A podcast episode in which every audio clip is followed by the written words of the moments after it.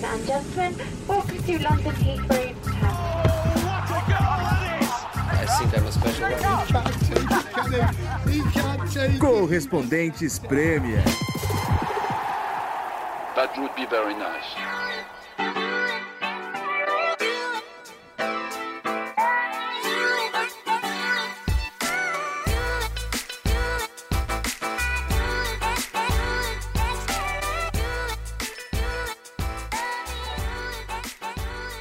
Olá, companheiros do Correspondentes Premier. Estamos com um episódio muito especial hoje. Neste momento, estamos no centro de treinamentos do Watford, numa uma construção um pouco diferente. É, No meio do nada do treinamento, do, do centro de treinamento. ao lado do Renato Senise, que está falando aqui, e a grande presença do Gomes, nosso convidado especial hoje. Gomes, onde que estamos? Tem uns, é parece uma sala de yoga, uma coisa assim? Essa é a parte que a gente faz yoga. Primeiramente, um prazer estar falando com vocês. Essa é a parte onde a gente faz yoga, né? Que está me, me levando aí durante esses, esses cinco anos de Watford.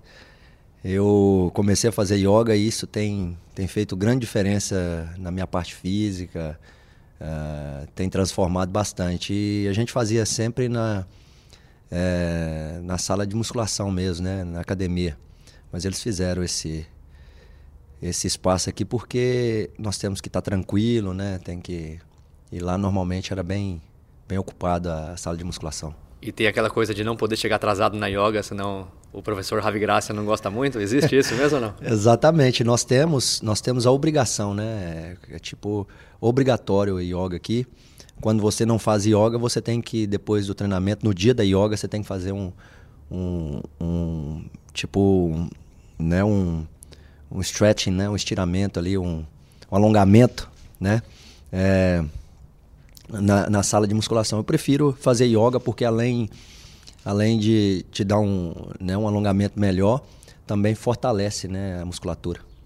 Ah, então, uma das várias histórias que vamos contar durante este podcast, porque o Gomes é um cara muito vivido no futebol, muito bem quisto por onde passou, tanto por torcedores, jornalistas, torcidas, eh, uma carreira muito longa que começou lá no Brasil, mas passou por Holanda, Tottenham, agora Watford. E pelos meus cálculos, Gomes, é, não existe outro goleiro brasileiro. Eu estava olhando, pelo menos entre os grandes goleiros brasileiros, que você entra nesse grupo, né? Júlio César, Dida, Tafarel. Você é o que mais tempo ficou na Europa, a carreira mais longa na Europa. É isso mesmo? É, tem bastante tempo, né? Eu saí do Brasil em 2004, né? É, depois daquela época maravilhosa com o Cruzeiro lá em 2003, onde nós ganhamos praticamente tudo, né? É, em 2004 eu saí, né, pro, pro PSV e já vão aí para 15 anos, né? 15 anos de história na, na, na Europa.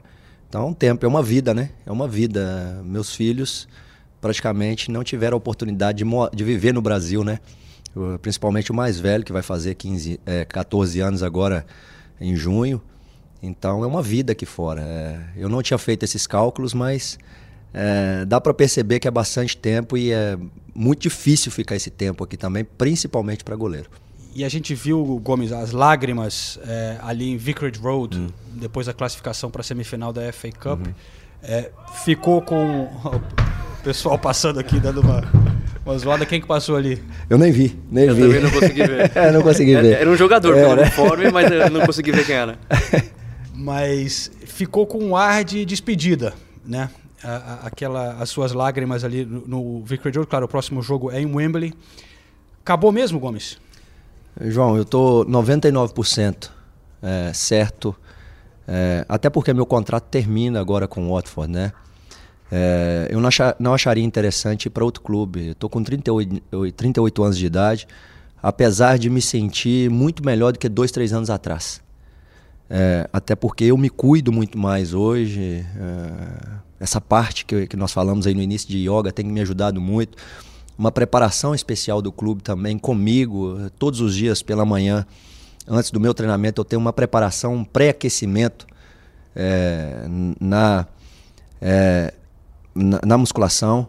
É, eu tenho, para te falar a verdade, eu não perco um treinamento, sabe? Mas a cabeça, na minha cabeça, é 99%. Mas 1% é aquilo que Deus, a gente pode mudar na minha cabeça.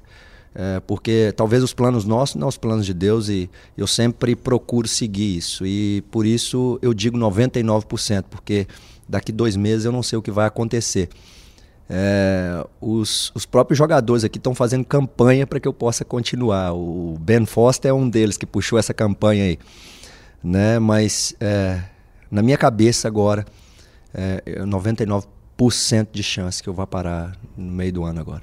Mas esse 1% seria o quê? Por exemplo, o clube falar, chegar para você e falar, ó, oh, a gente gostaria muito que você ficasse mais uma temporada, pelo menos, fica mais uma temporada com a gente, aí seria esse 1%? Esse... É, vai depender muito, vai depender muito da minha família, vai depender muito é, do clube chegar mesmo e, né, e, e, e, e conversar, a gente ter essa conversa.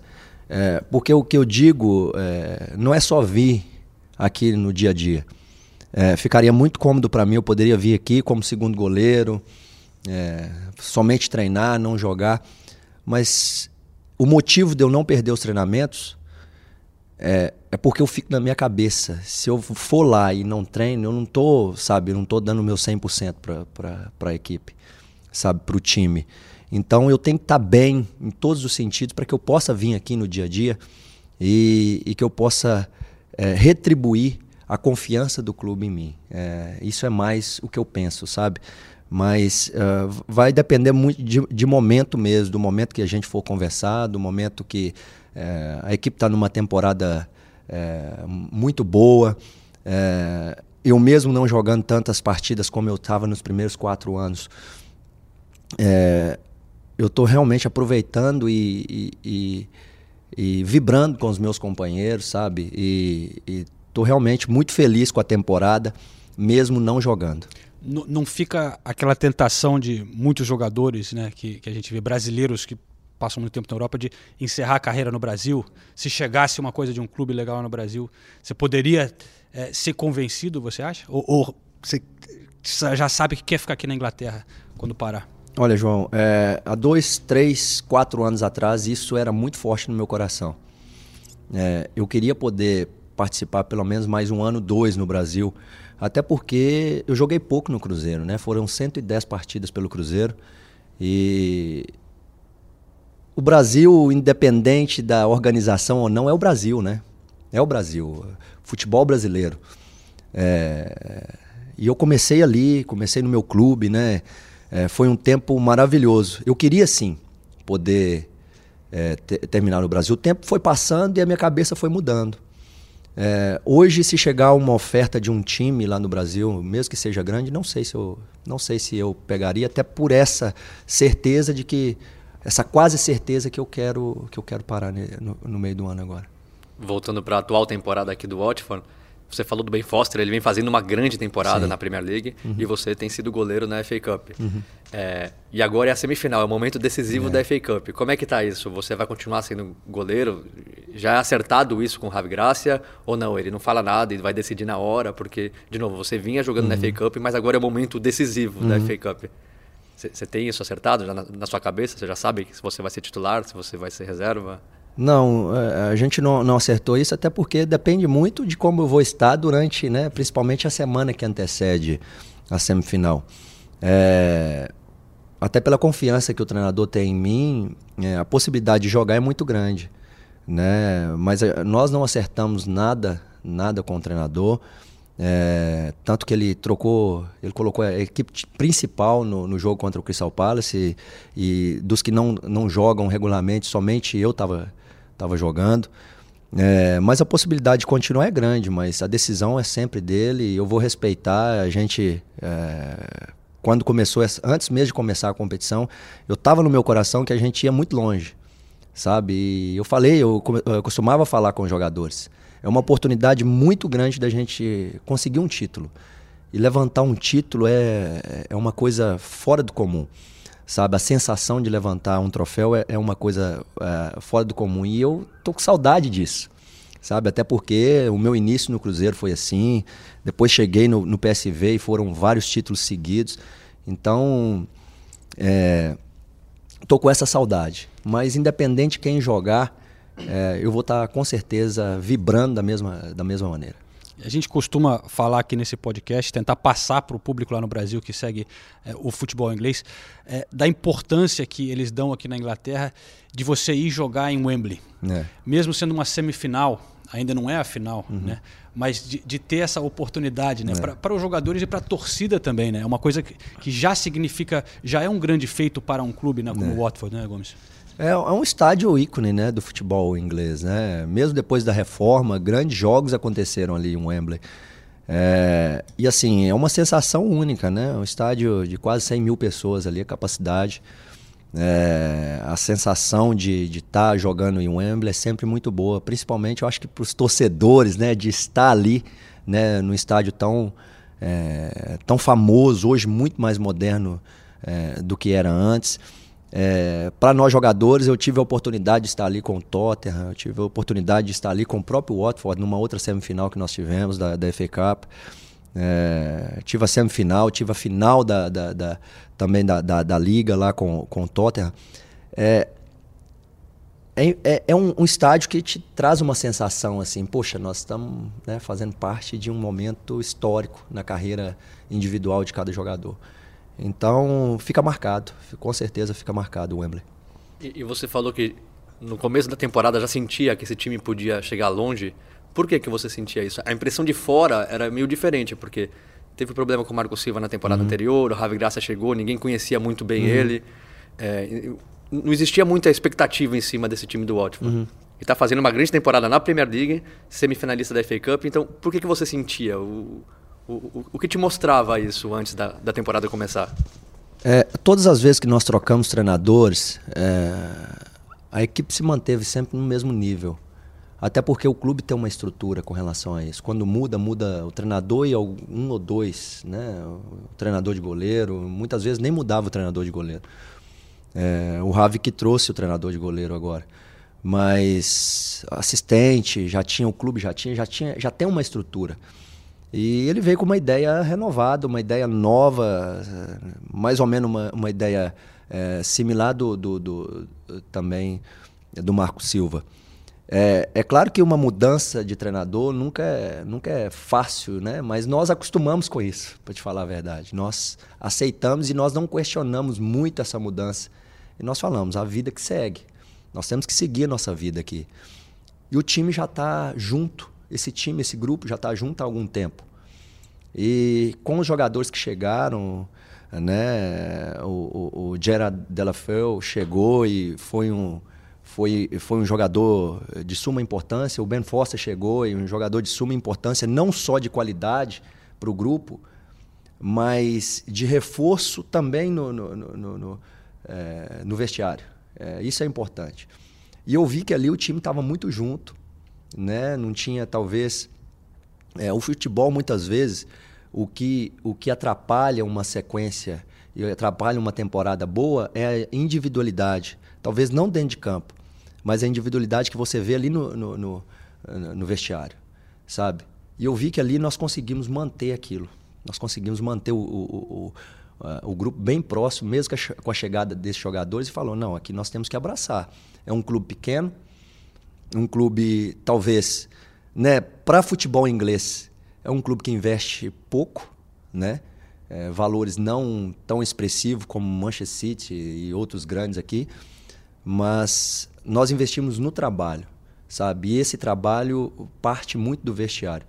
E, e eu, eu senti, a gente pode sentir ali no início, até por esse tempo todo que eu estou no futebol, a gente pode sentir que, que, é, é, que é muito importante isso começar não lá no campo, mas no vestiário, o grupo mesmo. E a gente vê que o Watford se transformou é, nesses últimos anos um, um, time consolidado ali na Premier League, é. né? Porque durante muito tempo ficava ali, subia, descia, tal, uhum. brigava por rebaixamento. É. Mas e não, e não, é fácil aqui na Inglaterra, né? Muitos grandes times com muita história caem para a segunda, terceira divisão, Exatamente. sobe, desce. E é legal a gente destacar assim esse trabalho de continuidade uhum. do Watford e também é passar um pouco do, do, ambiente de um clube que realmente é um clube muito tradicional. É, se você vai lá para o estádio, aquela região ali Exato. que fica um pouco fora de Londres, assim, mas uhum. ainda é considerado dentro, na verdade, né, da, da uhum. grande.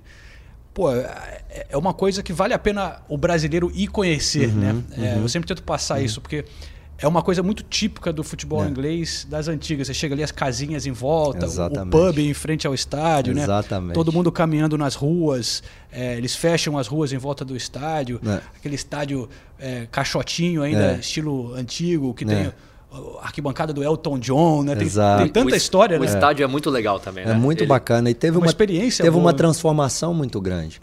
É, em cinco anos que eu estou aqui, o- tanto o centro de treinamento, você vê os campos, é um tapete. é, o clube tem investido. E, e se falar no Watford hoje, eu te, eu, eu te falo que é um clube família. Família porque é um clube tradicional ainda, como você falou, João. É, é um clube que tenta evoluir, está evoluindo, evoluindo muito. É um modelo, a gente pode falar, nós que estamos aqui dentro, é um modelo de gerência. A gente tem que bater palma para o Dino Pozzo eh, o pessoal que está na frente, porque né, o dono, o presidente, porque são pessoas que sabem que precisa investir, mas não vai investir loucura sem saber que aquilo vai dar certo. Sabe? É- No futebol é, é quase impossível você ter certeza que aquilo vai dar certo.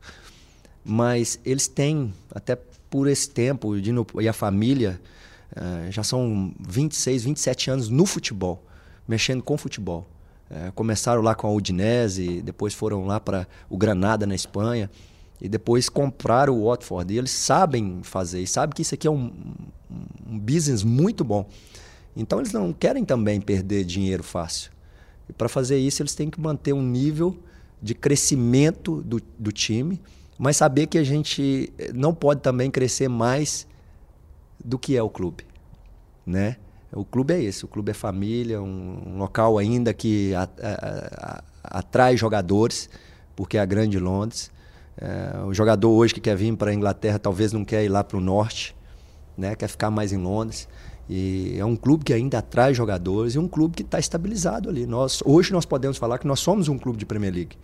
É um clube que vai ser difícil assim, né, de, de passar por um rebaixamento até por essa gestão que é muito boa. Como é que você compararia essa estrutura e essa, filosofia que você vê no Watford com a que você viu no Tottenham na época que você jogou lá? Aham. O Tottenham já, é um, é- é- já era um time muito grande, né? O Tottenham estava trabalhando para ser o time que é hoje. Ah, o que falta no Tottenham hoje é título. Né? Mas é um, é, um, é um clube que pode competir com o Manchester City, com, com o Chelsea. A gente vê aí na Champions League, está indo muito longe. É, ali já era um processo um pouco mais, muito mais alto, né? Até por- pela pela estrutura, né? Até pelo, tu- pelo, pela torcida, uma torcida muito fanática.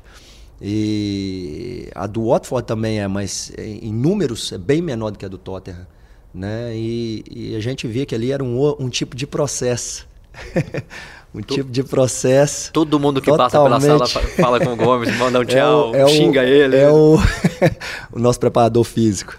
É que a gente Nosso tá numa sala, físico. metade da sala é de vidro, né? É. Portas que dão ali pro resto do CT, a gente É. consegue ver os campos aqui. Exatamente. As pessoas passam. Então, ali era um processo totalmente diferente do que o Watford hoje. Hoje, quando eu cheguei aqui, eu cheguei num. é, é, era um, abracei um projeto totalmente diferente. Tirar um time da segunda divisão, colocar na primeira di- di- é, é, divisão e, e estabilizar esse time. Né? Manter esse time como time. Fazer com que esse time fosse de Premier League, de primeira divisão.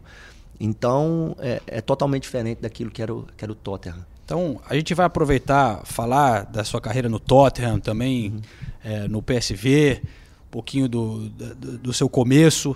Mas primeiro, estamos chegando na- no final da primeira parte aqui desse episódio, Gomes. Vamos dar um, um sobe-som aqui em, em uma música. E aí também vamos fazer umas perguntas mais gatilho rápido, vai, para você responder aqui, porque você é um cara que tem bastante opinião, bastante experiência, para a gente te dar uma quebrada aqui na conversa. É, a gente vai dar um sobe-som, mas que tipo de música que você é, costuma escutar no carro, a caminho assim do, do CT? Música gospel. Tá no gospel? É, gospel. Música gospel, praticamente. Eu era muito sertanejo, eu gosto de sertanejo ainda. Mas a gente vai perdendo o gosto até né, por conhecer, vai conhecendo um pouco mais a Deus e vai aprofundando um pouco mais. When we pray, when we pray, we can change, change the world. Change the world for every boy and girl.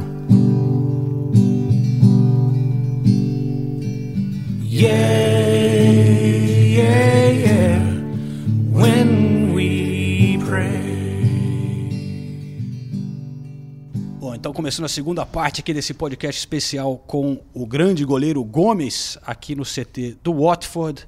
É, agora vale tudo, hein, Gomes? Eu quero ver a sua opinião sobre alguns assuntos. Vale tudo. Não, vale tudo. Vamos ver, vamos ver. Vamos ver se vai. Quero ver se Vamos ver se eu sou bom nisso aí. Pô, uma vez eu vim aqui, eu fiz aquele quiz, né? É, É. Quem, quem é mais inglês? Eu fiz Exato. perguntas sobre cultura Mas aqui na Inglaterra. não faz, não faz ganhou, sobre né? a Inglaterra, não, que eu, eu ganhei, mas só que eu tô meio desatualizado. O Gomes ganhou, foi o Gomes e contra o William, né? é, é. Foi, foi O divertido. William é muito fraco. Não sou eu que sou bom, o William que é muito fraco. Mas agora não é, é- é cultura inglesa, não. Vamos no- ficar no futebol mesmo, mas aproveitar a sua experiência por aqui. É, eu e o Senise vamos jogando algumas, algumas perguntas para você. Você não precisa elaborar muito, mas dar a sua, sua opinião. Eu queria começar. é, você, como goleiro, é, já enfrentou pô, tanto tempo na Premier League, né? Grandes atacantes do futebol que passaram por aqui. Quem que você diria que é o maior, melhor, mais difícil que você é, encarou, Gomes? Didier Drogba. É, um dos mais difíceis, com certeza.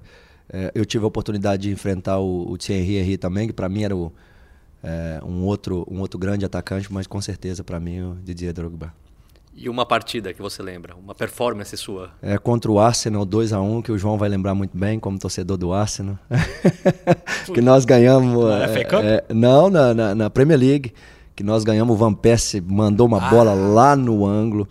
É, foi, foi até uma, a temporada que antecedeu minha, minha, minha convocação para a Copa de 2010. E naquela sequência nós Ah, no classificamos Tottenham ainda. no Tottenham. É, claro. E, nó- e naquela, naquela, naquela sequência nós é, tivemos uma sequência de três ou quatro vitórias, ganhamos de- do Chelsea, fomos empatamos com o City fora de casa e classificamos para a Champions League.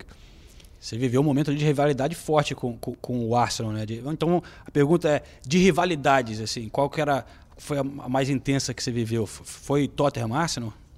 Ah, eu acho que sim, né? Eu, eu te falo que eu tive, assim, se eu falar lá do Brasil, Cruzeiro e Atlético, né?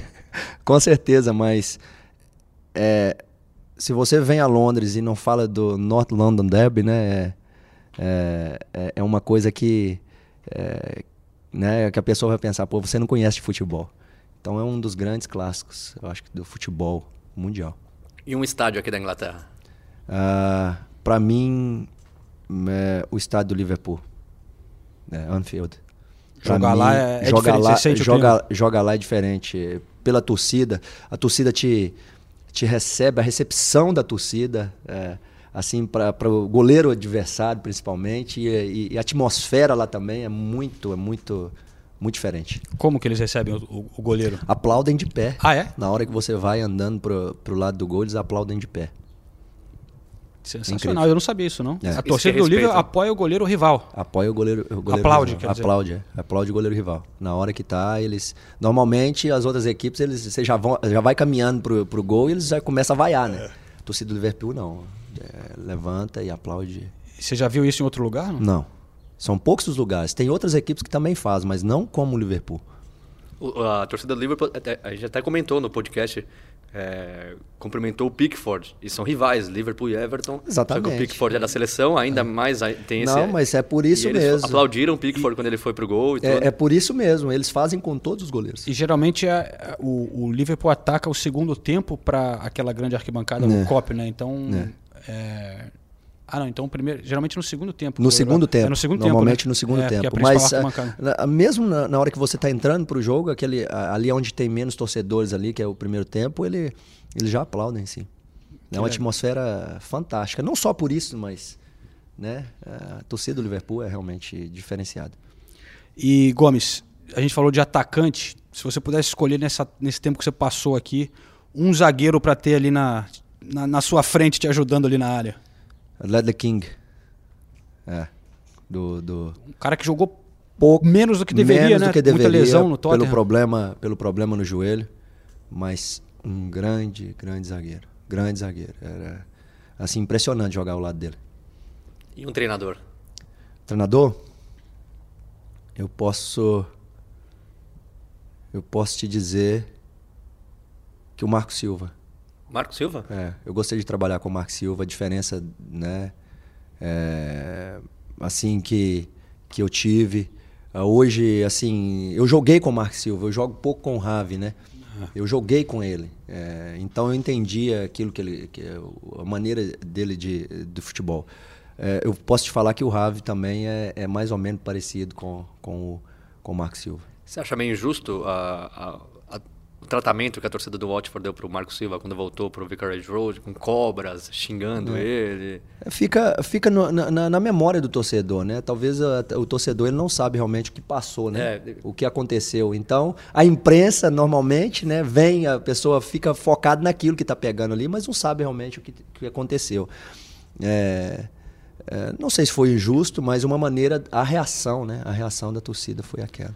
Para o ouvinte que não acompanhou o que aconteceu, o Marco Silva estava no Watford e foi sondado pelo Everton durante um tempo, né? É. Acabou indo no, no, é, no final da temporada para o Everton, mas antes ele foi demitido do Watford, né? É, porque ju- logo depois que apareceu esse boato que o Everton estaria interessado, o Watford, que vinha muito bem no início da temporada, É, teve começou a cair queda, de né? produção. Nós caímos de e aí, produção. muita gente da imprensa falando que foi por causa do assédio do Everton que o Marco Silva meio que perdeu a concentração ali no Watford e as coisas acabaram degringolando. Né? Essa virou a narrativa, Gomes. É, eu ia até perguntar para você, Gomes. Você acha que tem algu- alguma coisa a ver? Esse tipo de coisa pode afetar mesmo o time, o treinador? Quando veio, um- veio no caso, o Everton sondando o técnico e tal? Quando há uma estabilidade, né, uma indecisão, é, sempre pode, mas eu não, o, o Marco ele sempre agiu normalmente conosco, né? Não sei qual era o pensamento dele, é, mas ele sempre agiu normal conosco. É,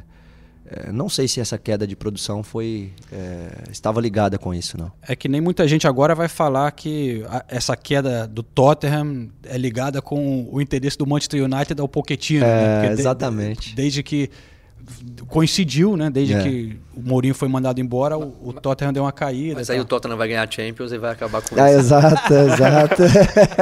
Por falar em Champions e Tottenham, como é que foi aquela temporada é, de 2010, 2011 de Champions com o Tottenham? Ah, nós- Aqueles jogos que todo nós- mundo lembra de- nós- contra a Inter de Milão. É, nós fomos é, mais longe que podíamos, para te falar a verdade. Por mais que a gente tinha um time bom, a gente tinha talvez um time bom para o campeonato inglês, É, mas não para talvez para a Champions League, porque é diferente. É diferente. A gente vai é, taticamente, times taticamente muito bem montados. É, eu lembro da nossa vitória contra o Milan fora de casa. Uma vitória assim que ninguém acreditava. Ninguém acreditava que o Tottenham ia ganhar aquela, aquele jogo. E nós conseguimos ganhar lá de 1 a 0 é, um gol do Peter Crouch. Sempre o Peter Crouch ajudava a gente. né? Eu lembro que o Sandro naquela partida eu, Jogou muito, é, né? jogou muito o Sandro e o, e, e- e o Wilson Palacios, que era o nosso meio de campo Meu Deus, hein? é, um hondurenho. E jogaram muito, jogaram muito naquela partida e nós conseguimos uma grande vitória. E, e o né? Gareth Bale também fez uma. Uma partida, né? Naquela, na fase de, de classificação contra a Inter, É, foi assustador aquilo. foi até um jogo que eu fui expulso. Exatamente. Exatamente, eu fui expulso lá contra a Inter de Milão e a gente perdendo e o Gareth Bale fez aquilo tudo, né? É, Hat-trick. Exatamente, fez Tava aquilo 1x0, tudo. É, você foi expulso num né? pênalti. Num pênalti. A Inter de Milão fez 2x0, fez 4x0 de repente, Exatamente. com um a menos, o Gareth Bale começa a arrancar pela esquerda, 4x1, As 4x2, mesmas 4x3, jogadas. quase conseguiu empatar as, com um a mes menos. as mesmas jogadas, a mesma jogada que ele fez. Ele tentou os três gols, mas mais ou menos a mesma coisa. Ele é, é diferenciado. Eu tava no jogo de volta, é, Tottenham contra Inter, Uhum. em, em White Hart Lane. E eu lembro claramente da a, a torcida cantava para o, o Bale, que ele tava ali destruindo, na época era o Maicon. O Michael, né? E eles cantavam Taxi for Maicon. É, eles cantavam Pra assim. Chamar um táxi pro Maicon. Para ajudar. Pra ajudar, o, o ele sofreu naquele, naquele jogo. Ele foi- foi sobrecarregado para ele. Não tinha cobertura. praticamente é, tava, o, o Bale estava direto nele. Uhum. Né? Um contra um. E quando é um contra um contra o, o Bale é sempre muito difícil. Tinha o Modric também no time, mas eu concordo É. com você. Tinha peças muito, muito boas, mas não, o, Não era um O conjunto. time completo, o time um- inteiro não era é, nível Champions League de era- ser não era, campeão de uma. Champions League. Não era um time assim é, preparado para a Champions League, né? Nós, nós, a nossa classificação já foi assim é, um milagre, eu acho, né? Pelo time. A gente tinha um time muito bom, mas não para chegar entre os quatro, né? Nós chegamos ali em quarto lugar, é, mas não para chegar entre, o entre os quatro, porque tinha, tinha outros times melhores. O Modric, que. Pô, vocês tinham Modric, Bale, né? Você imaginava naquela época, vendo o Modric jogar, que ele tinha esse potencial de chegar a Sim. ser o melhor do mundo um dia? Sim. Eu, eu tinha porque é, era um jogador realmente diferenciado, né? Normalmente é, o nosso treinador não gostava que saía jogando. Né? Eu tinha que pegar a bola e jogar no Peter Crouch, sempre. Que diferença pro futebol de hoje. aqui na Exatamente. Inglaterra, todos Aí, os treinadores todos os insistindo treinadores em sair insistindo com- e sair jogando. Eu, eu- isso, eu- isso eu te falo. A, Qual evolu- era? a O- evolução. o Redknapp, não? O Red, é, É. o Redknapp. A, a, a diferença que, que. A proporção que era, né? É, eu cheguei aqui, tanto que eu tive muita dificuldade de adaptação pelo jeito de ser. Eu vinha vim do Brasil, que é um- uma, uma liga muito técnica. Depois fui para a Holanda, que é uma liga mais técnica ainda. É, lá era proibido o goleiro dar chutão. Eu vim para cá, se eu sair jogando, o treinador queria me. Outro mundo, né? Como as queria coisas me mudaram, né? Exatamente. Então, é, mas o Modric, Mais um What's falando tchau aqui. que é esse aí? aquele é o Will, Will Hughes. É, bom, muito bom, é, muito bom jogador. Todo mundo passando, abrindo um grande sorriso pro, é, pro muito Gomes. bom jogador. O Gomes É, vai virar inglês. presidente desse clube. né? Não, é, é assim, a minha. é, o pessoal. Porque eu tenho, né? Apesar de estar aqui já há 11 anos na Inglaterra, eu tenho o jeito brasileiro, né? E o Isso jeito a gente não brasileiro. perde, né? É, o jeito brasileiro é cativante, né? E eu não tenho problema com nenhum jogador. Graças a Deus, com nenhum jogador. E eles realmente. É, assim, é um ambiente muito bom. É por isso que eu te falei. Que eu sentia que a gente ia chegar muito longe nessa temporada por esse ambiente. Sabe? É, mas voltando lá, eu tava no. No perdi. estilo de jogo É, do goleiro. Estilo de, estilo de jogo. Mas o Modric era o jogador que falava assim: não joga a bola. Me dá a bola aqui que eu me viro. Você jogava a bola pra ele, ele não perdia. E só que ele passa por fora do pé, né? Que E jovem ainda, que personalidade, né? Muita personalidade. E um jogador que via de uma liga não muito expressiva, É. né? Falando dessa época do, do Tottenham Gomes e dessa sua coisa de abraçar os jogadores e, Uhum. e estilo brasileiro, nós temos aqui a participação de um velho amigo seu, o Sandro, que foi um cara que Opa. chegou no Tottenham, você já estava lá, né? Uhum. Eu acho que você já tinha chegado talvez uns dois anos antes, algo Exato. assim. O Sandro chegou, se não me engano, em 2010. Um jovem ainda chegando é, é. do Brasil, né? Né? E, pô, você abraçou o cara, né? É. Então eu, eu vou tocar aqui pra, pra galera ouvir é, o que, que o Sandro lembra dessa época e aí a gente pega a sua resposta.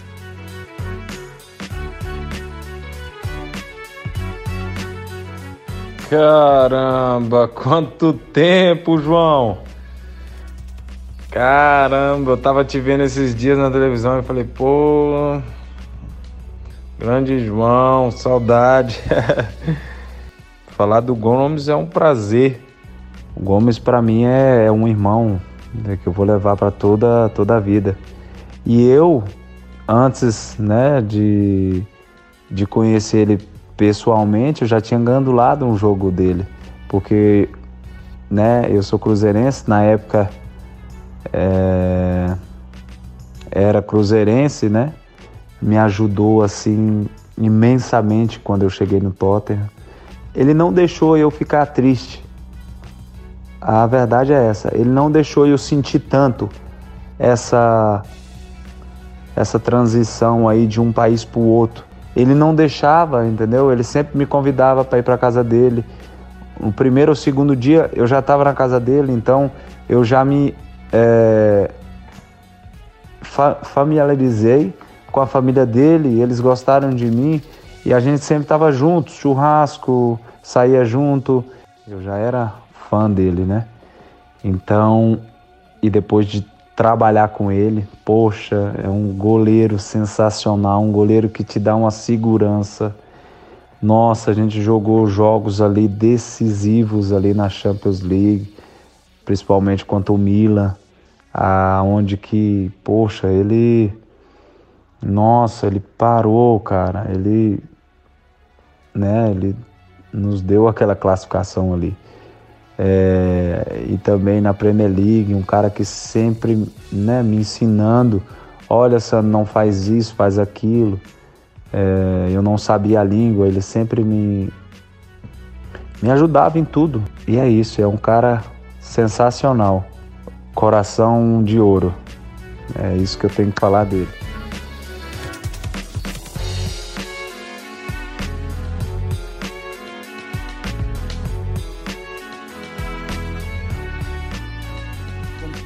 Isso parece que foi uma coisa que você é, fez naturalmente, né? De, de, receber o Sandro, depois também aqui no Watford do Richarlison. É, você meio que virou um paizão da galera, ou um irmão, é. vamos dizer, é, mais velho, né? Como é que foi para você essa chegada do Sandro? Assim, você foi natural? Você sentiu um dever como brasileiro de ajudar um outro que está chegando? João, foi muito, foi muito bom a chegada do Sandro. Até porque quando eu cheguei, o Gilberto, lateral esquerdo, foi um dos que me incentivaram a vir para o Tottenham. Fala, não vem aqui. Mas eu cheguei, ele foi embora. vem, Cheguei, foi embora. Vem pra cá, vem pra cá. Seis meses que eu tava aqui. É, Pô, eu fica tava, aí. É, fica aí que eu vou, que eu vou embora. Mas depois de dois anos o Santos chegou. Mas eu sei a dificuldade, principalmente aqui. Eu tive uma dificuldade muito grande de adaptação, mesmo já jogando há quatro anos na, né, na, na, na Holanda. E eu sei que ele precisava daquilo. Precisava de ser abraçado. E o Sandro é uma pessoa muito fácil. Ele cativa as pessoas muito. Grande figura. É, uma eu sinto uma saudade. Ele é um dos é. caras mais assim é, ele é... legais que eu já conheci no futebol. Assim. Exatamente. Assim. É um cara do bem. Um cara do bem. Uma pessoa super abençoada. Um irmão mesmo. Não é de sangue, mas eu considero ele um irmão mesmo. E um cara que eu falei, eu tenho que abraçar. Não falava a língua. Vinha, sabe, de uma liga uh, como é a liga uh, é, o brasileiro, mesmo jogando num time mais ou menos que, que tem uma, um estilo de jogar forte, jogar pesado, né? Que era o Inter, né? Assim, o estilo de jogo do, do, do futebol gaúcho, né? Mas aqui é diferente. Aqui é diferente. Se você não vem preparado, não tem aqui uma força, é, vai, vai ter muito problema. E eu vi o Sandro né, chegando, jovem ainda, eu falei, não, é uma oportunidade, poxa, eu vou ter um brasileiro aqui do meu lado, mas eu tenho que abraçar, né? Eu tenho que ajudar. Tanto que aconteceram algumas situações que eu tive que é, eu era o tradutor do Sandro, é, algumas situações que eu tive que manejar pro Sandro para aquilo não entrar na cabeça dele. Tipo o quê? Teve, teve uma oportunidade, começou o Sandro, tem uma história do Sandro que é, o Sandro não foi inscrito para a primeira fase da Champions League. Né? É, Puta, essa é a história do aeroporto? É, do aeroporto. Puta. É, e nós fomos para o aeroporto, né? Nós fomos todo mundo para o aeroporto. Nós fomos todo mundo para o aeroporto e, e, e, chegou lá, o Sandro não estava convocado. Mas foi pro Mas o Sandro foi para o aeroporto e foi o primeiro a chegar. eu cheguei lá, o Sandro, o que, que você está fazendo aqui? Ah, não, vamos viajar. Não, treinador. O treinador. Eu pensei que o treinador tinha falado, porque o treinador chamou ele para conversar sem. Sem intérprete. é, sem intérprete. Nossa e ele senhora. sim, yes, yes, yes. Falou que entendeu tudo. Exatamente. Falou, Tava tá lá no outro dia. Desculpa. Aí aconteceu a situação. Teve uma outra situação em um jogo a gente é. foi jogar contra o Bolton e o Sandro jogando. E o Sandro recebia a bola e tentava virar. Tentava virar. E aqui recebeu de costa, os caras vêm e umas duas, três oportunidades quase que fazem gol. O treinador chegou no vestiário e falou assim: fala para ele se ele não passar a bola de primeira, que ele não joga mais nunca comigo. Aí eu falei, como que eu vou falar isso com o Sandro? Vai, vai matar o Sandro. Vai... Eu cheguei, Sandro. É, ele falou para você, entendeu? Para você tentar virar e passar essa bola de primeira. Eu contornei a situação, tentar passar essa bola de primeira, porque aí eu já dei minha opinião. Aqui é realmente é desse jeito. Se os caras pegar aqui, faz gol. Então, o Sandro. Amenizou na tradução ali. Amenizei na, na tradução. Outra coisa que aconteceu foi no jogo contra o Fulham. O Sandro tava. é cada história. O Sandro tava lá e o Sandro normalmente jogava de, de, de volante na frente da zaga. É. E nesse dia o treinador trocou. Colocou o.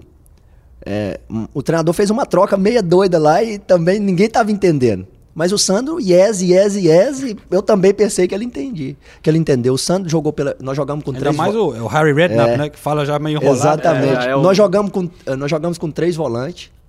É, o Van der Vaart jogou como primeiro volante. Caramba. O Van der Vaart, O primeiro Van der. Vaart, Atacante, Van der né? Vaart, é, o Van der Vaart, né? é, o Van der. Vaart primeiro volante. O Sandro do lado direito, o Modric do lado esquerdo. Aí o Sandro pensou, não, vou jogar no meu, no meu lugar. E eh, no- durante o jogo, o Sandro e o Van der Vaart naquela briga. Ocupando o mesmo espaço. ocupando o mesmo espaço. Aí chegou no vestiário. Mas esse brasileiro ele não entende, não sei o que, que tem. É, mas toda hora que eu falava com ele, ele falava yes, yes, yes. E eu falei assim, Sandro, é, amenizei mais uma vez, Sandro. Olha, é, o treinador disse que. O Van der Vaart entrou falando que o treinador não explica direito, não sei o que que tem, que como que pode a gente entrar para um jogo e não saber as funções. Aí o treinador falou: "Não, eu expliquei sim. Ele que não sabe, não soube ouvir, né? Mas falou yes, yes, yes, para mim tava tudo bem. Aí eu fui, fui de novo amenizar, Sandro, porque ele quer que você jogue aqui e tal, mas já mudando um pouco a posição que você joga. Mas sempre tentando ajudar o Sandro, né? E como foi é, durante, durante o tempo que nós ficamos juntos lá. Só né? É, essa história do aeroporto, eu fiquei curioso. E aí, acharam um lugar pra ele no voo ou ele teve que ir não, embora pra teve casa? que voltar pra casa. Porque não estava escrito, né? Ele não estava escrito, não... ele ia ter treinamento. Chegou, chegou lá no aeroporto Ele ia de ter terninho, treinamento. uma linha, feliz É, da vida, vou pra todo Champions mundo, vou League. pra Champions League, não e tá o- Aí o escrito. Gomes tem que dar notícia, ó, Sandro, o negócio é o seguinte, não vai rolar, volta pra casa. Exatamente, exatamente. Mas é uma figura. O Sandro é um irmãozão mesmo. Legal. Vamos dar mais um sobe som aqui então. E a gente já volta com a última parte dessa conversa especial com o, o- o goleirão Gomes.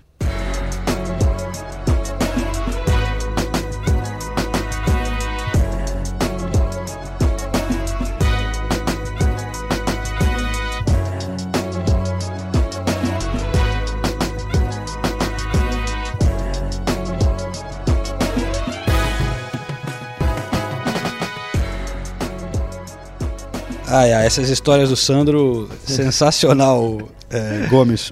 Muito bom, cara. Você estava falando da adaptação é, aqui para a Inglaterra, mas você antes teve adaptação na Holanda, né? Né? É, é muito diferente? Você acha mais fácil se adaptar à Holanda?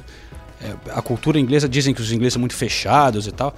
Ou na Holanda também é, é muito é mais parecido com a Inglaterra, assim? Não, acho que é, o mais difícil de adaptar na, na- na Inglaterra é o estilo, a maneira mesmo de jogar, né? É, o, o estilo de jogo. Pra quem nunca, nunca, no meu caso, a, a minha adaptação aqui na Inglaterra foi mais difícil do, do que a Holanda, dentro do campo, né? Fora de campo eu já estava mais tranquilo, já tinha, é, né? Já sabia o que fazer, o que falar, né? Eu já falava um pouquinho inglês. Agora o Sandro não falava nada, o Richarlison veio aqui para o Watford também, não falava nada de inglês.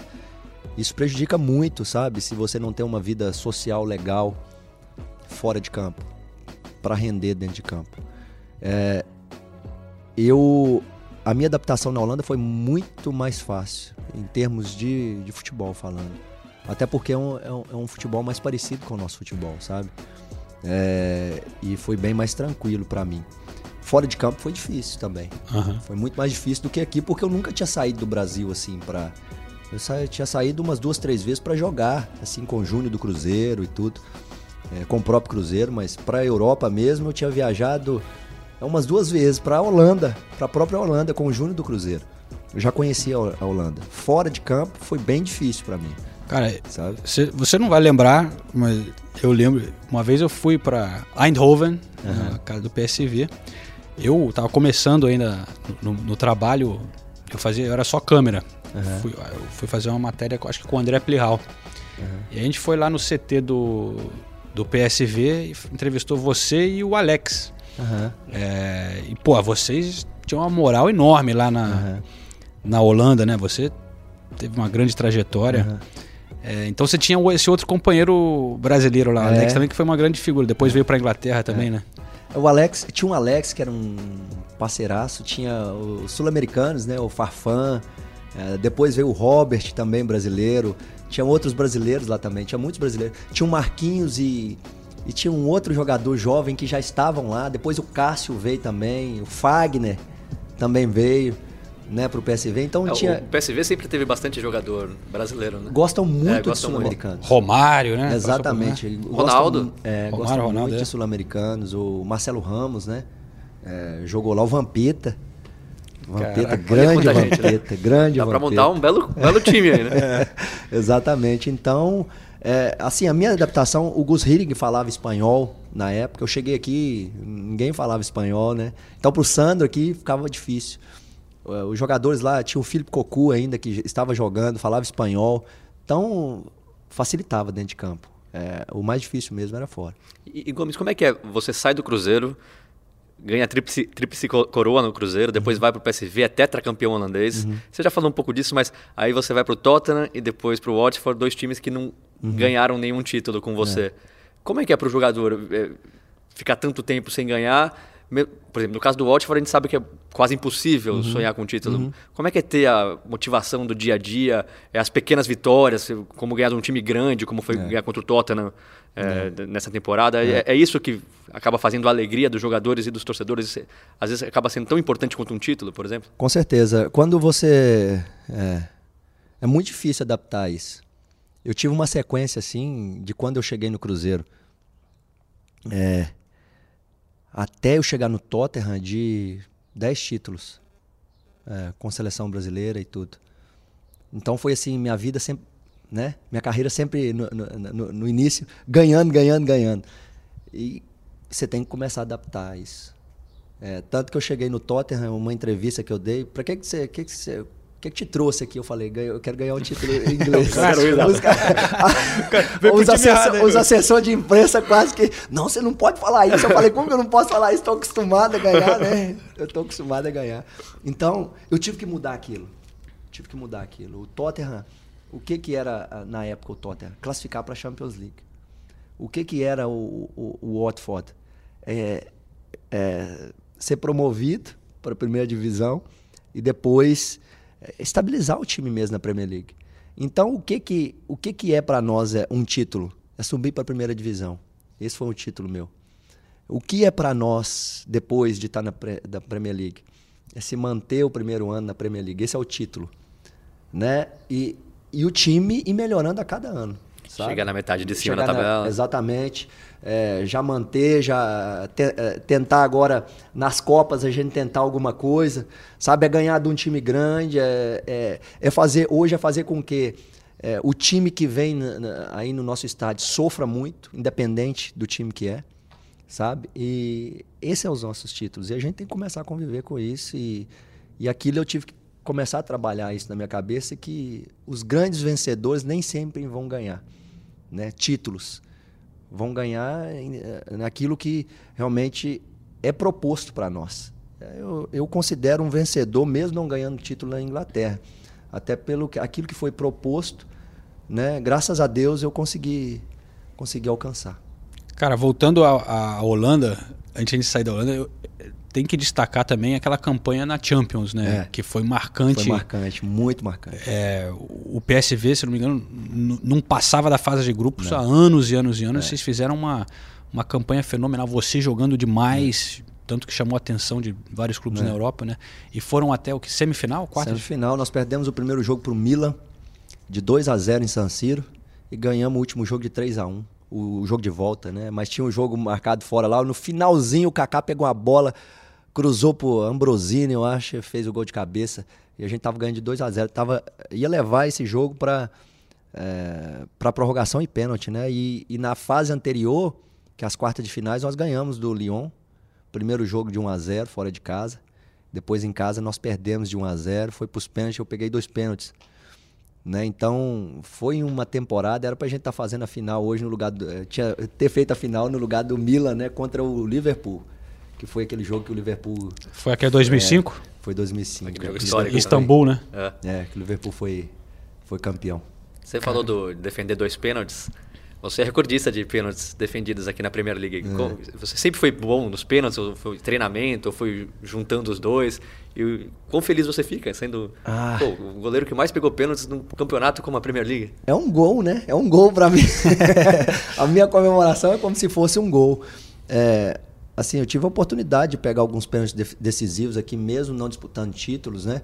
É, o mais recente deles é onde eu peguei dois pênaltis, né? Em, em uma só partida, que Foi foi, contra o West Brom. contra o West Brom. A gente tava perdendo de, eh, ganhando de 1 a 0 o jogo e saíram dois pênaltis eh, no final do jogo. Então, três pontos. Três pontos no bolso, voltando para casa. É como meu, minha família fala, três pontos no embornale. Você, você é recordista junto com o Robert Green, só que você É. tem menos partidas disputadas do que ele. Então, na média, você. Sai na vantagem, né? Está na vantagem, é. E o Robert Green foi rebaixado quatro vezes, então isso também tem que contar a favor do Gomes. O Gomes é- não é rebaixado, o Gomes é, ele é promovido para a primeira divisão. Como de todos Deus. esses grandes momentos que a gente já falou, Cruzeiro, PSV, pá, baita carreira, o que, que você considera como o, o auge, assim, o, o maior momento da sua carreira? Ah, ter chegado aonde eu cheguei, João. Porque é, eu coloquei um sonho no meu coração. Eu não era. eu nem imaginava em ser jogador de futebol com 14 anos de idade. Até eu chegar lá, um dia a gente na dificuldade no interior de Minas lá, minha mãe estava esquentando uma água no fogão, uma lenha, pra gente tomar banho. E aquilo, cara, ela via minha mãe triste, eu perguntei pra minha mãe: Mãe, por que, que só tá triste? Ah, meu filho, eu queria te dar um banheiro pra você, uma água quente dentro de casa. Eu queria que a gente tivesse luz dentro de casa, eh, você tivesse água quente. Falei, mãe, eu, naquele momento eu falei, eu vou ser jogador de futebol e vou dar uma casa para a senhora. Eu coloquei aquilo no meu coração, porque o que eu pensava que era o caminho mais curto para eu poder conseguir dinheiro suficiente para comprar essa casa para minha mãe. Sabe? E, aquilo eu coloquei no meu coração, tanto que eh, as coisas mudaram no meio dessa trajetória. Eu era atacante até meus 17 anos de idade, depois eu tive que mudar isso porque eh, era o caminho talvez que eu poderia chegar lá. E as coisas começaram a acontecer. Então eu digo que eh, Deus me trouxe até aqui, sabe? Ele me deu muito mais daquilo que eu pensava ou imaginava. Eu, eu somente queria uma casa para minha mãe. Eu nunca sonhei em ser jogador de futebol para ser famoso, nem nada. Eu só queria uma casa para minha mãe. E ele deu muito mais, cara. Ele me, me trouxe para a Europa, eu fiquei 15 anos aqui, sabe? Então, é, eu não posso. Eu seria injusto falar um momento, sabe? Eu posso falar que todos os momentos. Desde desse, desse último tempo que eu não estou jogando tanto, mas isso para mim é uma vitória, porque nem era para mim estar aqui, cara. Entendeu? Sair lá do interior. Se vocês forem aon- de onde eu saí e, e olhar a- o, o local, sabe? Como que pode uma pessoa assim? Então é sonho, cara. Colocou o sonho no coração e é projeto de Deus, é plano de Deus para sua vida, vai acontecer. E quando que você deu a, a casa para mãe? Assim que eu, que eu recebi meu primeiro dinheiro, que foi suficiente, eu comecei a construir a minha casa no Cruzeiro. Construí a, minha ca a casa da minha mãe no interior mesmo, em Canoeiros, numa vilazinha de 400 habitantes. É, ao lado da BR-040, em sentido Brasília. Foi a primeira casa. Ali eu construí aquela casa onde nós não tínhamos água quente, nada. Fiz a casa nova. E depois, quando meu pai faleceu em 2006, eu tive que trazer ela para para Sete Lagoas e eu pude comprar a casa para ela. E ali, hoje ela mora numa casa maravilhosa, graças ao nosso bom Deus. E dentre tantas essas coisas boas que aconteceram na sua carreira e na sua vida, tem alguma coisa que te decepcionou? Alguma coisa que te deixou triste? Que você até hoje lembra, poxa, podia ter sido diferente isso? Talvez a maneira que eu saí do PSV. Sabe a maneira que eu saí do PSV? É, eu deveria ter, ter feito de maneira diferente, sabe? Eu, eu quis impor regras, achando que talvez. Eu queria o melhor para o PSV, sempre, pela visão que eu tinha de jogadores jovens, é, é, João, que a gente está falando aqui. O clube que quer trazer jogadores jovens tem que ter uma visão diferente de tratamento. Não é porque nós somos brasileiros ou sul-americanos, nós temos que ter tratamento diferenciado, não. É, mas nós temos que ter. As pessoas têm que cuidar um pouco. Sabe? Eu tinha aquela visão e comecei a bater de frente com o clube e tal, com relação a isso. Em algumas outras situações que eu não deveria ter entrado, eu entrei. Isso sim. E eu já pedi, em algumas entrevistas, eu já pedi perdão da maneira que eu saí do PSV. E, mas de resto, eu não tenho nada que, que eu possa ter, é, assim. É, Arrependimento. Arrependimento. É. Arrependimento. Não tem nada, não, porque é, tudo foi plano de Deus que aconteceu na minha vida. Tenho certeza. Você, você, se eu não me engano, sempre foi um cara com uma postura um pouco crítica da CBF. Estou enganado, Gomes? Não, da maneira que as coisas aconteciam, né? É. maneira que as coisas aconteciam. É... Não é crítica, é porque a gente vê que é, algumas situações era, era, poderia é, ter sido diferente. Algumas decisões, mas é, eu não. Já passou. Aham. Já passou. Né? E é um assunto que está muito presente hoje na Inglaterra, o racismo que o Sterling vem sofrendo em alguns É. jogos. Agora a Inglaterra contra Montenegro também, o Uhum. Callum Hudson-Odoi, o Danny Rose. E já teve na torcida do Chelsea. Uhum. Você passou por alguma coisa assim, por ser brasileiro? ou por, por- Você passou por algum, alguma coisa assim na, na Holanda É. ou aqui na Inglaterra, principalmente? Na Holanda, principalmente. Quando eu vim para a Holanda, é, não racismo de cor, né? Mas ah, eu estava falando desse do Sterling aí, do Danny Rose, eu estava até conversando com os meus filhos é, dentro do carro esses dias. Filho, como que pode hoje ainda ter, existir isso? Como que pode isso? É, talvez você não, não, não vai dar cor, mas não precisa ter esse, né? É, nós, nós somos cores diferentes, mas nós somos todos iguais. Aqui bate o mesmo coração, né? Corre me- sangue também, né? Independente da cor. E na, na, na Holanda eu tive talvez uma rejeição da parte da imprensa, né? Por ser um goleiro brasileiro e sendo que é um país que sempre fez goleiro e bons goleiros. Então, como um clube como o PSV contrataria um goleiro brasileiro ainda, não é nem sul-americano, né, que vamos supor um argentino, né, um, um goleiro uruguaio. Na época que eu cheguei no, no, no PSV, não tinha muita história de brasileiros na Europa. Tafarel, Dida e eu. Tafarel, Tafarel, Dida e eu. Então, naquela, naquela época, foi muito difícil. Eles bateram muito pesado com relação a isso. Mas as coisas passaram. E agora aqui na Inglaterra é o contrário. Ah, É, agora o Tá contrário. os, É. melhor- os melhores estão aqui, os melhores são brasileiros, né? É impressionante. Uma briga boa, né, cara? De- Ederson e Alisson. Briga boa. é, ali pela seleção tá bem servida, né, cara? Muito bem Como que você vê servido. essa, essa batalha entre os dois? Você acha difícil pro Ederson estar nessa situação? Porque é um goleiro tão Com bom, certeza. né? Tem que, tem que, um pouco frustrante, eu imagino. Com certeza. Mas é, eu peguei, eu peguei mais ou menos o que o Ederson tá pegando, eu peguei uma, uma safra de goleiro muito difícil também de ser enfrentado. É verdade. né? O Dida ainda estava jogando, o Marcos ainda pegou Marcos o Marcos, é, eu peguei o Júlio César, né? Eu peguei uma, uma safra de goleiros difíceis de ser enfrentado. Eu sei o que é o, o, o- é, a- talvez a frustração do Ederson, mas ele está lá, né? A uma hora a oportunidade vai aparecer. É, o Alisson tá, tá muito bem também e a gente está muito, muito bem servido de goleiro.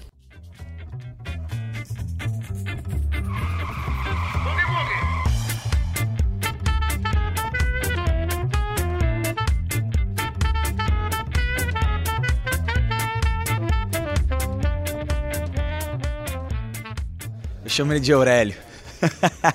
o Gomes é um, um goleiraço. um- tive a oportunidade de, de estar com ele na seleção brasileira, de jogar contra alguns jogos. Então, é, o que eu posso dizer que fique tranquilo, né? Esse momento chega para todo mundo, chegou para mim, chegou para outros, mas que ele tem que sair, é, é, tem que fechar a carreira dele de cabeça erguida, porque foi um profissional exemplar, um goleiro de grandíssimo nível, um vencedor aqui na, na Inglaterra, na Europa, e que vai deixar um legado muito forte para aqueles que estão começando. Então, meu amigo, parabéns para você. Foi linda a tua carreira, tá sendo lindo, né? E que você possa depois desfrutar a sua família aí da melhor maneira possível, tá? Forte abraço do teu amigo, teu irmão Júlio César. Valeu.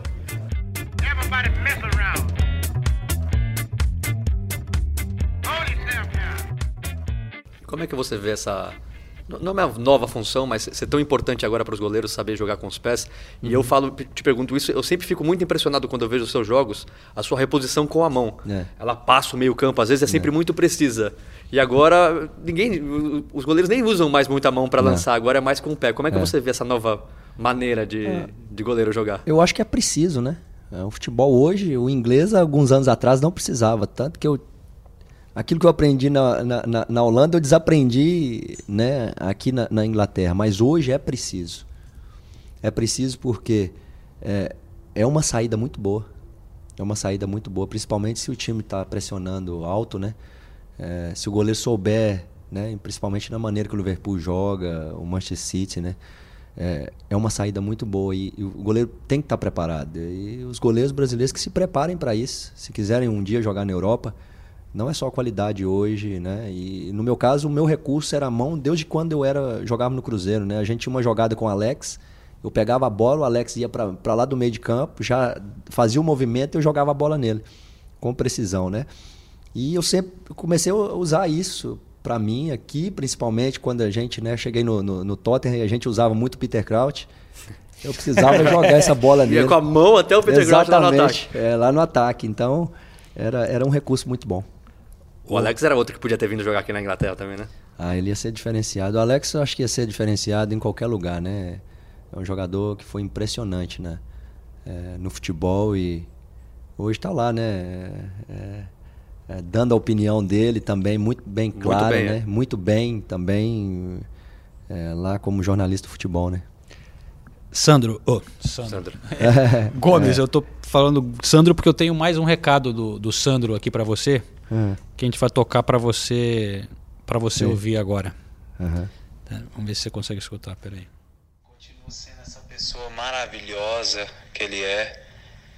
Uma pessoa que brilha, que tem um coração de ouro e que Deus está sempre do lado dele. Que muitas coisas vão acontecer na vida dele, né? Independentemente, é, depois que ele parar de jogar futebol, né? que para muitos é muito difícil, né? Hum, Quando para de jogar, para ele vai tirar de letra, eu tenho certeza disso. Tá muito bem preparado e que Deus tem preparado muitas outras coisas para ele. E é isso, meu irmão. Vai com Deus e força nesse no, nova etapa da sua vida. Te amo, meu irmão. É isso mesmo, é, Gomes? Tá, tá, Sandro, Sandro tá é bem um- preparado assim? Sandro é um cara especial.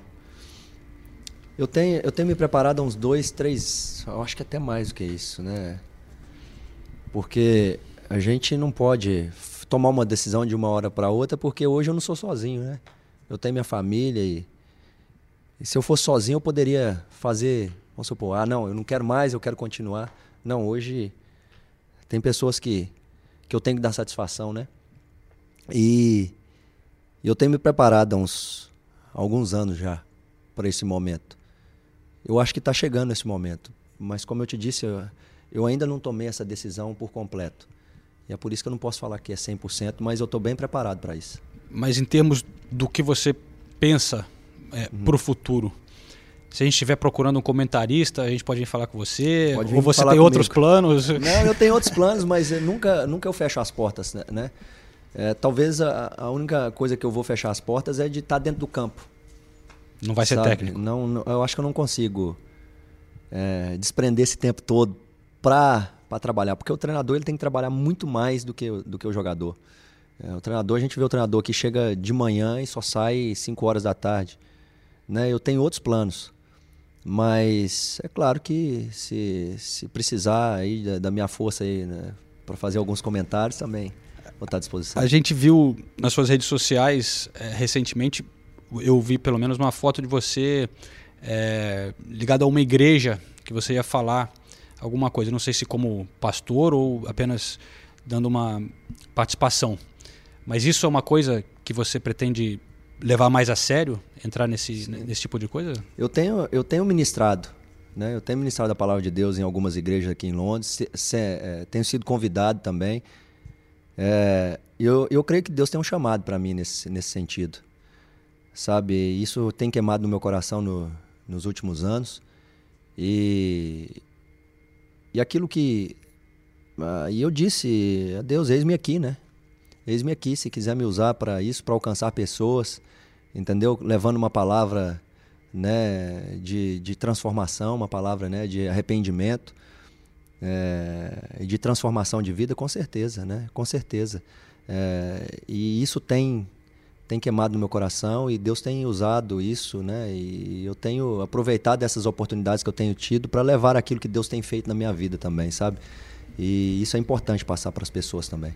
Em português ou inglês? Em português. Em português, mas eu, eu te falar a verdade, é, eu, eu, recebi agora recentemente é, uma, um convite da Catedral de St. Albans, que é uma grande catedral, que é aqui ao lado de, de Londres é, para poder compartilhar aquilo que Deus tem feito na minha vida, né? É, e também eu não sei, aí eu, eu tenho pedido a Deus que, que me dê a capacidade também, que talvez ministrar em inglês, sabe? Porque você falar inglês é uma coisa, você ministrar só tem só pode ser com a capacidade de, de Deus mesmo. É, você já tá, você já teve participações em televisões inglesas, uhum. então o, É. o seu inglês já é, já é bom, né? Eu sei que ministrar, É, lógico, envolve muito mais, é muito mais tempo, Aham. né?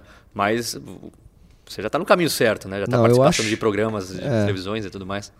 Ah, falar o inglês, como eu te disse, não é talvez não seja o problema, mas levar a, a mensagem em inglês, com certeza vem a capacitação do Espírito Santo de Deus e, e ele nos capacita para qualquer coisa. Uma última coisa que eu queria tocar com você, é, Gomes, que me chamou a atenção é, nesses tempos recentes nas redes sociais, foi a época de eleição no Brasil. Foi uma coisa que tocou muita gente. Aham. Né? E não só você, mas vários jogadores decidiram se pronunciar é, durante a eleição. Mas eu vi que para você pareceu ser uma coisa também muito forte. Você, eu lembro de postou stories do, do orgulho de sair para votar É. junto com a galera aqui em Londres, é, na embaixada. Você declarou seu apoio né, para o presidente na época. Por que, que você sentiu que era tão importante para você naquele momento fazer isso?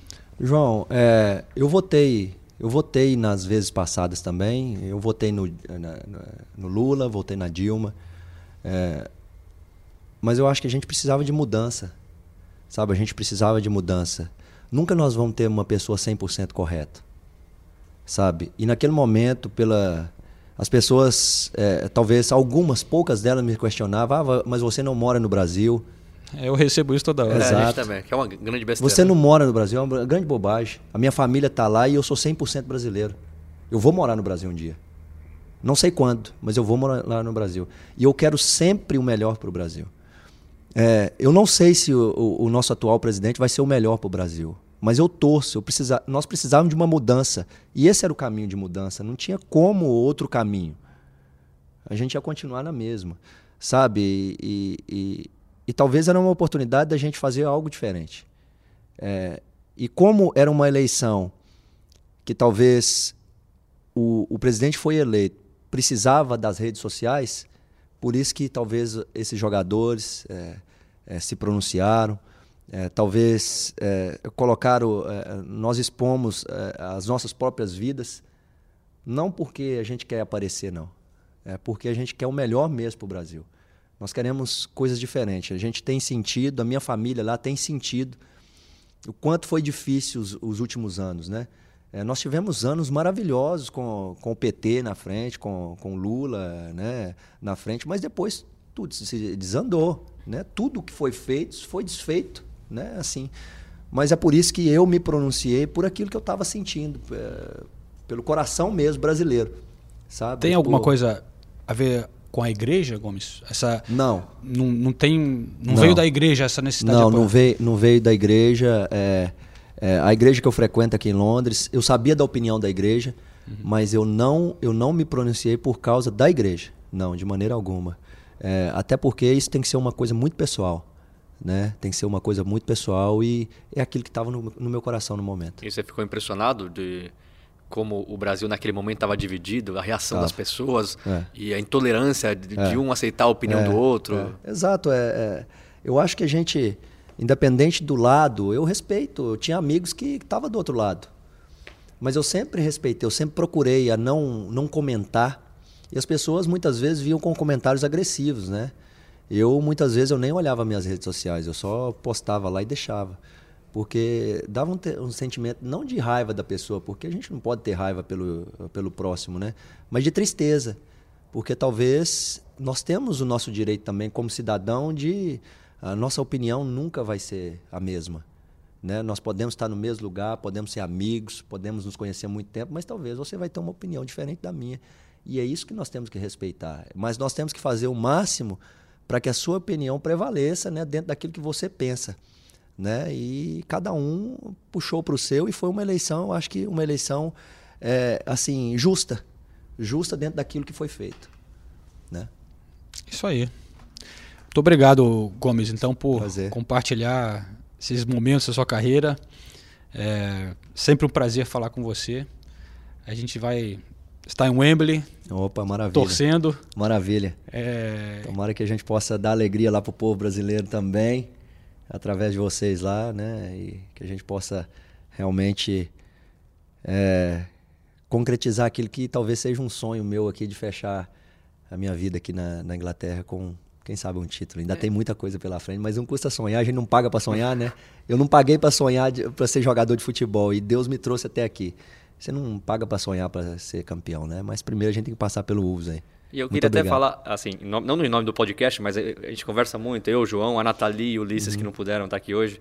Mas você é um daquele tipo de cara que a gente torce sempre. Obrigado. Porque é nítido como você é um cara do bem, como você ajuda todo mundo à sua volta, como você joga por amor, como você respeita o clube que você defende, os adversários, os jogadores, os seus companheiros, a torcida.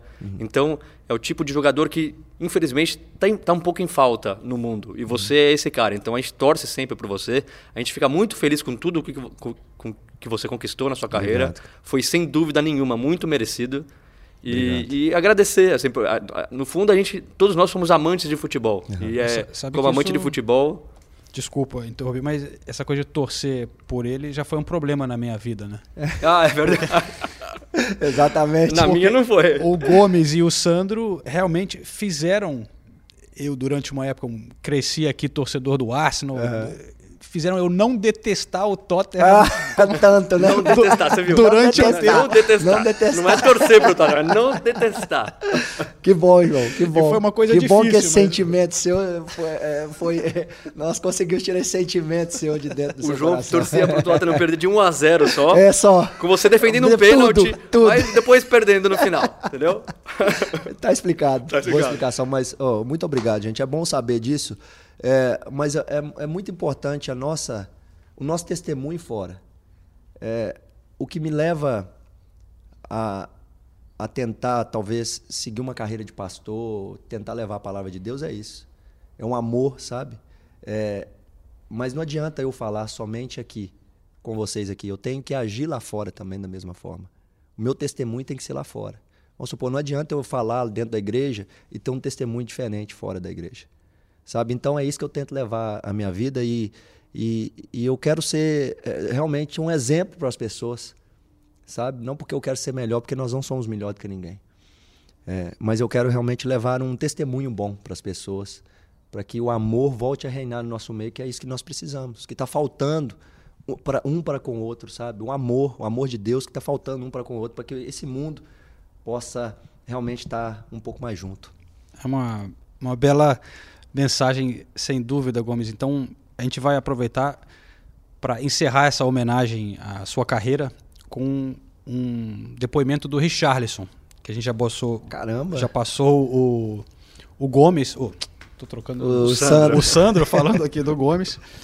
Mas mais recentemente você fez a mesma coisa com o Richarlison. Então a gente Opa. encerra com, com a palavra do, do novo Pombo. Pombo, é? Pombo.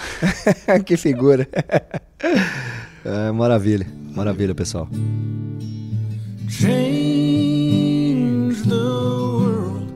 Arrumou casa, carro, eh, me leva para Londres para comprar roupa, para sair um pouco.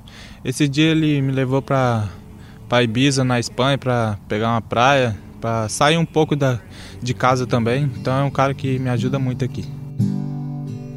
Stand up and tell your story. Stand up and give God the glory. Talk of His amazing grace. Stand up and tell your story. Stand up and give God the glory. Yeah, His presence is in this place.